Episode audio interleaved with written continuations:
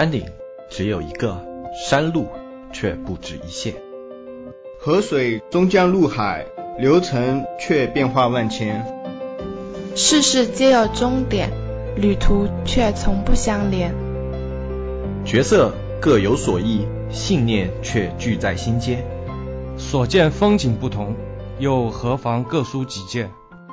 子木淘宝内训，说曾经的故事，讲走过的旅程。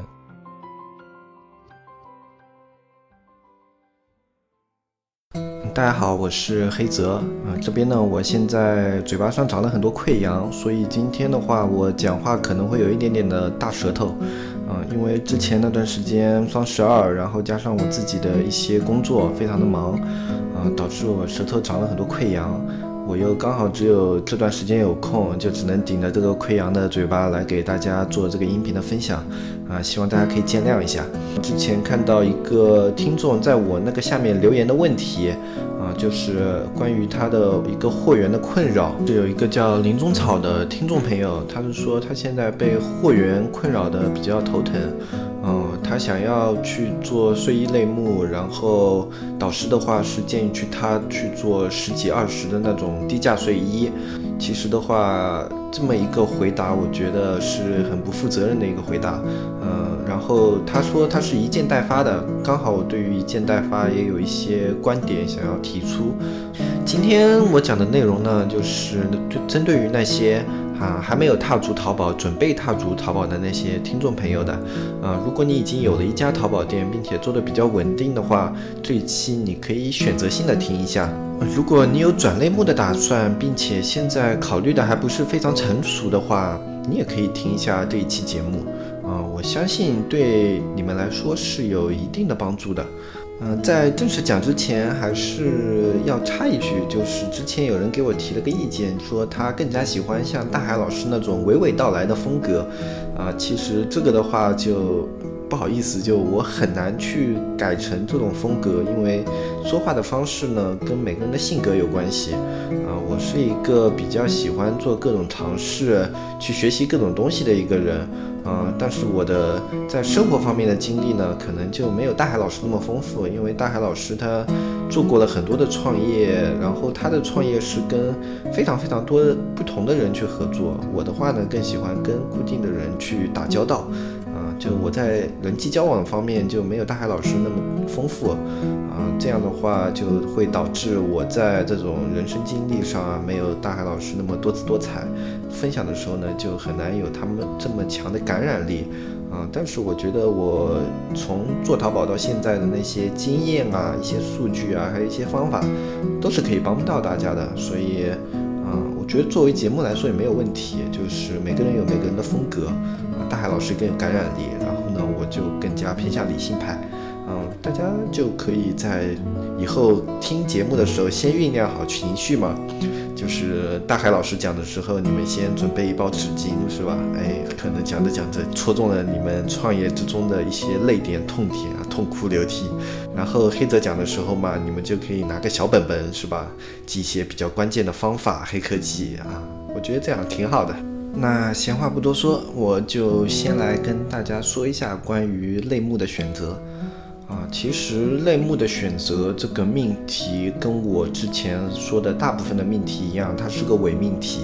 如果有导师去做类目的选择这一刻，然后跟你说哪个类目好，哪个类目差的话，我就就不客气了吧，我就给他直接打一个死刑，这是一个零分导师，或者他是一个纸上谈兵的培训派。因为如果真正有做过淘宝的人，或者一个啊有丰富经验的车手，一个常年累月经常实操的运营，他是肯定不会跟你说哪个类目好做，哪个类目不好做的。他能跟你说的是，这个类目里面哪种商品是怎么样的做法啊，哪一种商品是需要用什么样的运营方法。嗯，那我们简单来举个例子吧，就好比你说。啊，服装类目好不好做？就女装、男装这种服装类目好不好做？啊，答案你肯定是不能说好做，因为有那么多的中小卖家一头冲到服装这个类目里面，然后死得很难看。但你也不能说它难做啊，有这么多的中小卖家现在照样去做服装成功的也有不少啊，而且每年都有新的一个服装品牌啊什么的，啊，就那些小品牌做的有姿有色。那有人可能会觉得，可能是高价的服装好做，低价的服装不好做吧？嗯，那其实这个说法也是不对的。嗯，因为你可以看，有低价的服装销量非常高，然后它的销量非常大的也有，然后有高价的服装卖的不错的也有很多。啊，那衡量一个类目到底好不好做，它的标准在哪里呢？啊，它的标准其实是要从多个维度去考虑的。嗯，一个就是这个类目本身它的受众群，就是它的买家群体有多大。啊，这个类目里面它的卖家群体有多大？啊，这个类目里面，呃，你自身是有多少的资金去做这个类目？你手上的资源有多少和这个类目相关？呃，就比如说你原本是一个做鞋厂的，然后你想要去做淘宝，嗯，然后有人跟你说鞋子不太好做，但是现在弄玉石的利润特别高，你要不去做玉石吧？然后你就要放弃你所有的鞋厂的线下资源，然后千里迢迢跑到新疆去找一个玉石的供应商啊，然后你对玉石这种水深的行业还没有什么了解，然后就要从头开始去摸索啊，花费大量的精力去在玉石这一块地方啊，然后你啊一头脑子扎进去了之后，发现嗯去上了淘宝好像也不是那么乐观嘛啊，玉石这个市场虽然好像利润还不错，但是并不是非常好做嘛，你再反过来想。你一开始如果就利用自己的线下的鞋店去做资源的话，你可以，你有一个鞋厂，你可以顺应市场的需求去做。啊，很快的改变，就比如说啊，你本来生产的鞋子比较中低端啊，然后这个产这个阶位的产品在淘宝上的利润特别的低啊，然后你可以其实可以非常快速的去做一些反应，然后去做一些比较高端的面料啊，然后可以给你的机器升级，因为你在鞋子方面是非常有经验的，你做了很多年的鞋厂，你知道鞋子这些皮料的好坏啊，供货商这些猫腻啊啊，你就很清楚啊，不用像你去做玉石一样那么痛。苦，这就是一个要结合自身的资源！不好意思啊，咬了一下舌头，哇，这个舌头上都是溃疡，真的非常的痛啊！我相信那种经常长溃疡的朋友应该可以理解我这种情况吧？嗯，然后之前举完这个例子以后，嗯，这是一个比较极端的例子啊，应该很少会有这样的人放了一个鞋厂，然后不去做鞋子，然后去做玉石的啊。这个只是用这个极端的例子来大家了解，结合自身的资源是很重要的。比如说你的家乡是一个家纺啊什么的一个产业带，那么你生活在这个产业带，你就可以啊更加好的跟这些厂家有交流。你就可以更加直观的去获取这些资源，然后你也有很多厂家可以比较，啊，这样的话你去做家纺，你获取的资源就非常方便，对吧？那你做这些东西就会比你做其他东西更加有优势，因为淘宝它并不是一个可以完全脱离线下产业的一个模式，嗯。当然，卖虚拟产品的我们先不说啊，就是你卖这些实际产品的话，你还是需要你在线下有一定的实力的啊，要不然即使你卖起了量，你的售后服务无法跟上的话，你的淘宝店是很难很难去做起来的。然后这就引申了我今天要说的第二个问题：为什么一件代发在我们这么多运营之间是被非常唾弃的一种做法？啊，因为一件代发呢，我们先从它的本质上去理解，就是为什么会有一件代发这个东西呢？一件代发是为了让人觉得，其实做淘宝很简单啊，我这边给你供货，你只要卖得出去，你就可以赚钱。啊，但是这其实是一个跟淘宝它本身有一个悖论在里面。我们可以先想一个问题：很多去做一件代发的人，大部分啊，想要既然他想要去做一件代发了，那么他的资金必定不是非常的雄厚。第二点就是他的人手一定不是非常的充足啊。在这么两点前提之下啊。我们去看一下一件代发，你可以拿到怎么样的产品？一件代发有大品牌的产品吗？很少，对吧？很少有大品牌会在阿里巴巴或者是什么财源宝上面去发布自己的那种代发服务。好，那么你的品牌既然不够大，那么你的利润是否可以做到很高呢？啊，这一点也是非常难的，因为既然它是一个一件代发的产品，就是它的准入门槛一定是非常低的。准入门槛低呢，就表示它在网上一定有非常多的竞争对手。就你去看好了，你如果去搜什么什么东西的一件代发，你必然可以搜到很多很多的同款，你有非常多的东西可以去选择，可以去比较。那么在这个情况之下，就导致了这个产品你要去做这个价格类目，绝对没有很高的一个利润在里面。然后讲到这，我相信大部分的听众朋友就已经发现了它的第一个矛盾点，就是你不充足的资金、不充足的人手，你要去做一个低利润的一个产品啊，这是很不现实的一件事。你一个低利润的产品，你要去赚钱，那么你的量一定要大，量大的话就表示你的资金要多，你的人手要多，要不然的话你无法去支撑出这个产品所需要的一个售后啊、一个服务啊、平常的运营啊，你是很难去支撑的。呃，然后有的人可能会说，但是我的一件代发工厂，它会提供一个完善的发货啊，一个完善的一个售后服务，嗯，这一点的话。其实很难说，因为一件代发的工厂，他们对于你们这种二次销售的这些淘宝店，他能做出的售后服务的话，可能也就仅限于一个普通的退换货。啊，你既然不是自己的一个工厂，或者不是一个你的亲密伙伴的话，你在淘宝上碰到的很多问题，你是没有办法去沟通一件代发工厂去解决的。那我们再做一个假设，就是假设这个一件代发工厂，它可以给你提供一个非常完善且强大的后勤服务，那么你去做一件代发，是不是就没有问题了呢？呃，问题当然还是存在的。既然它是一个一件代发工厂，那么它的货源是开发开放的，它的货源是面向全网的，就所有人都可以从它这里，从互联网上面拿到它的供货，那么你就不存在任何价格上面的优势。就你的供货价和别人拿的是一样的，你没有供货价格上的优势，你也没有品牌上的优势，那么你优势在哪里呢？你要做的比别人好，你靠什么呢？是靠你强大的运营水平啊，完完善的美工机制，还是你非常广阔的一个销售渠道？大家都在淘宝上，你的销售渠道都是一样的，那么就这就是第二个问题。既然是一个大家都能拿到的货源，问题就是你凭什么做的比别人好？呃，一件代发要在怎么样的一个情况下才有可能成功呢？是不是没有人成功呢？其实成功的人可能还是有，但是千分之一吧，或者说万分之一。以一件代发这么一个庞大的受众群体来说，可能要万分之一才有一个成功的可能性。而且这个成功的人，他是本身就已经有了一个。啊，非常完善的或者一个庞大的一个用户群，他只缺产品，大部分情况下只有这样的人，他才有可能去把一件代发这样的东西做成功，啊，如果你只是找了一个厂家，然后一件代发，然后就成功了，那我只能说你这个人运气已经逆天到可以去买五百万彩票了。这边的话，其实我想要插一句，就是。做淘宝跟很多人观念里面是不一样的，很多人做淘宝的目的是想要轻松的赚钱，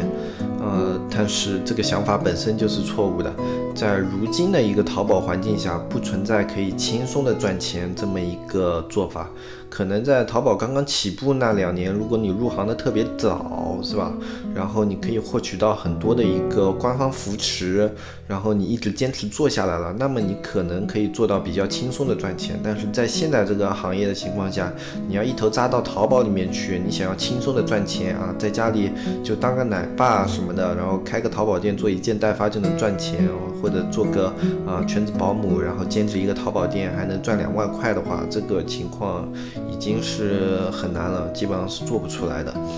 就淘宝它已经过了它的捞金时期了。就现在的话，如果你是抱着捞金的念头，而不是一个做事业、做创业的一个想法来做淘宝的话，那么我其实这里就很衷心的劝各位一句，就是可以去考虑一些别的门路，会比做淘宝更加的轻松。然后呢，我上面讲的这些就回答了我在临终场那个听众朋友下面的第一个问题吧，就是为什么不推荐他去做一件代发？那么我接下来讲第二个问题吧，就比如说你附近有一个厂家，你可以从他那里拿到供货啊，那么你是否可以选择这个厂家？然后你是怎么样去踏入淘宝？就是怎么样去选择你的第一个淘宝类目，以及你做的一个产品。嗯，接下来的话，我就比较有针对性的去讲一下，就是如果你去做一个高利润小团队啊这么一个模式，然后去做一个团队的话，你怎么样去做比较合适啊？选择怎么样的类目会比较恰当？啊，因为我自己最早的时候起步成功也是用这样的方法。我最早接触淘宝的时候，我的呃资金也没有非常的雄厚啊，接触资源也比较少啊。但是在这种情况下去做成功，你需要的是什么？啊，第一就是你的合作伙伴很重要啊。我们做淘宝的话，如果你自身没有一个厂家，没有一个厂啊，没有什么店啊，然后你是啊。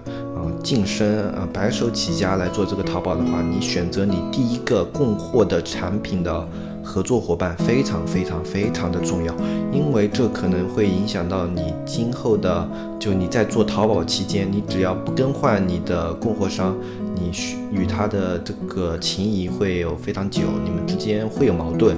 啊，会有问题，然后你们之间的交流最后会非常的紧密。啊，所以说你选择第一个合作伙伴，也就是你的供货商的时候，一定要非常非常的慎重啊。这个慎重呢是多方面的，一个第一点就是你这个供货伙伴他的线下实力怎么样，他能够给你多大的供货，他的产品质量，他生产的产品是怎么样啊。第二个就是你这个合作伙伴的人品也非常的重要。呃，如果你的时间宽裕的话，我觉得，即便花个半年、一年的功夫去接触你想要去合作的伙伴，这个时间都不算特别长，因为最后你们之间的合作关系要远远超过你去了解他的这个时间。那么你这个供货伙伴他需要有怎么样的一个标准呢？就我们通常去讲有一个入门门槛嘛，最低标准嘛，这个伙伴他需要有怎么样的一个入门门槛呢？第一就是他一定要可以给你的淘宝店提供稳定的购供货以及一个完整的一个售后服务。第二就是他可以满足一些你的特殊需求啊。第三就是你的这个供货伙伴啊，你们在利益上的分配一定要在一开始就非常的分明，就你们的进货模式啊、供货模式啊。他拿取的利润是怎么样的啊？他进货价是怎么样的？一定要非常的明确，这种东西都很敏感。但是，与其在你之后的合作关系中撕破脸皮，还不如一开始就把你的脸放下，大家摊开来，就比较坦诚不公的去谈论这些问题啊，对你以后的合作关系是有百百利而无一害的。啊，第二点，呃，如果是小体量的，你要选取的一定要是利润高的产品。因为就利润低的产品为什么不能做？前面就已经在一件代发那里讲过了，因为它跟你一个小团队模式的运营是本身就是互相冲突的，你小团队是无法去啊支撑那种大量的一个发货的，你的人会非常非常的疲劳。与其这样，还不如你去选择一个啊就是小量啊小团队。然后，呃，高利润这么一个模式，呃，利润一定要高，就是你要能卖得起这个价格，卖得起这个价格，并不是说你去。去拿别人一样九块九包邮的产品，然后啊去定一个五六十的价格就可以了，啊，就所有的人都不是傻子，就是他会有一个比较，即便你在一开始可能运用你的运营能力啊、美工的一些啊东西去把这个东西做起来了、包装起来了，你真的用五十几块钱卖出了这种九块九的东西，但是你九块九的东西的质量啊，它本身是很难支撑你长久去运营的。可能就卖个一两波之后，你的差评啊什么就飞上天了，这样的话就会，呃，不是一个长久之计。可以这样去操作，就你可以先找线下的供货商，然后去看他的产品到底怎么样，然后你可以去做一些线上同类商品，去跟他做一个比较。嗯，你去跟线上商品比较之后，然后去对应那个供货商给你的报价。啊，然后你就可以比较这两个产品它的利润，大概在什么区间，你心里就有数了啊。如果不行的话，我觉得你就可以去考虑换一些东西做。如果你的体量特别大，你本身资金特别雄厚，有线下店的话，那你这个考虑的方向就跟这里不一样的。就我上面说这些方法，你就不能去做一个参考了。啊，当然在考虑利润的时候，你要去多考虑两个点，嗯，就是你的运营成本，还有你的。快递成本这些东西你都是要考虑进去的，因为呃你既然去要做的话，你在算这些账的时候，你一定要做的非常的精细。啊，你这些工作如果做的不够精细的话，可能就会导致你在第一个月的时候会出现很多预料之外的一个亏损。嗯，在做之前去想的多一点是没有问题的。呃，就你一定要把自己的账算得更加细致。嗯，在这些成本里面，流量成本就是它淘宝上本身的运营成本，可能是一个非常去难以在前期估算出来的一个东西。但是，呃，这边这样跟大家说吧，这个东西的问题不是非常的大，因为运营成本是可以通过你后期的一个运营上面的学习，呃，一个调整，它的成本是可以降低的，就它可以降下来，就。如果你其他方面成本全都刨去之后，你有一个可观的利润啊，那么运营成本只要你运营不是特别夸张，那么你最后是还是会有一大部分的利润可以进入你的口袋的，啊，当然也是有一部分的利润一定是交给马云爸爸给他的一个租金。那么这期节目过后呢，我相信大家以后应该是不会再去问，就是这个类目好不好做，这个价格的产品好不好做这样的一个问题了。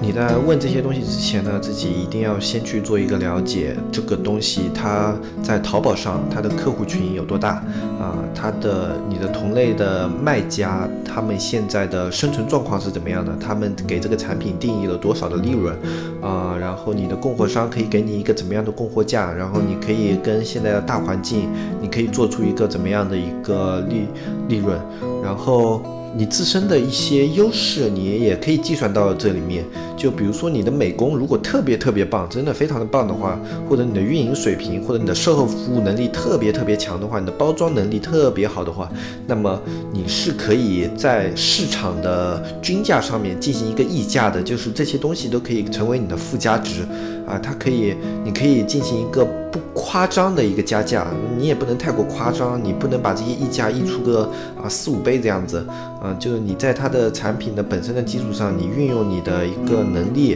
啊，你可以对它进行一定的溢价，但是这个溢价一定不是非常的夸张，啊，当然哦，夸张的溢价也有，我也见过一些店，但是这些店的话，他们都是有自己的特色所在，它首先他们的包装就他们已经不是单方面强了，他们是各方面实力都很强，他们可以才才能做出这么高的一个溢价啊。就是他们本身的线下实力就非常的雄厚，才有可能去做出这么高的一个溢价啊！如果你在线上的话，如果达不到他们这种标准，我建议这个溢价还是啊按实际情况来，不要太过夸张。好，这一期节目呢，大概就给大家说到这里。然后最后的话，我来给大家做一个简单的小结吧。就第一点，千万千万千万不要用一件代发去做淘宝，呃，十进九死，你就是给那些一件代发厂交学费的。呃，第二点就是选择类目，选择类目的话，不要死脑筋，也不要拍屁股。啊，选择类目是一个很繁琐的一个过程，你一定要自己花时间、花精力。然后用自己的眼睛去看，去选择你的合作伙伴、合作厂家啊，然后或者你自身有一个。嗯，不错的工厂的话，啊，你也可以运用自己的自身资源，然后去做好你的第一步基石，然后再去你的类目上做一些改进，啊，其实就是你有线下资源，就你自己有个店的话，你去做这些改进是非常非常方便的一件事情，因为你对这个市场有足够的了解嘛，你在线上你一有一些变动，你就可以知道这个变动是怎么样的。嗯，然后就是你要知道自己这个类目现在在淘宝上的生存现状啊，类目不是说一个大类目，就是说你这个类目同品牌、同品牌知名度、同层级、同价格、同质量的一个产品在淘宝上的一个生存现状，这才是去正确考虑一个商品现在能否去做的一个比较合适的一个标准，而不是什么男装高价、男装低价这样的一个笼统的概念。嗯，同时结合你自身的能力啊，也是非常的重要。你的所拥有的资源都是你在淘宝上啊进行打拼的一些优势。今天这一期节目我们就说到这里，大家拜拜拜拜拜拜，我是黑泽，我们下期再见。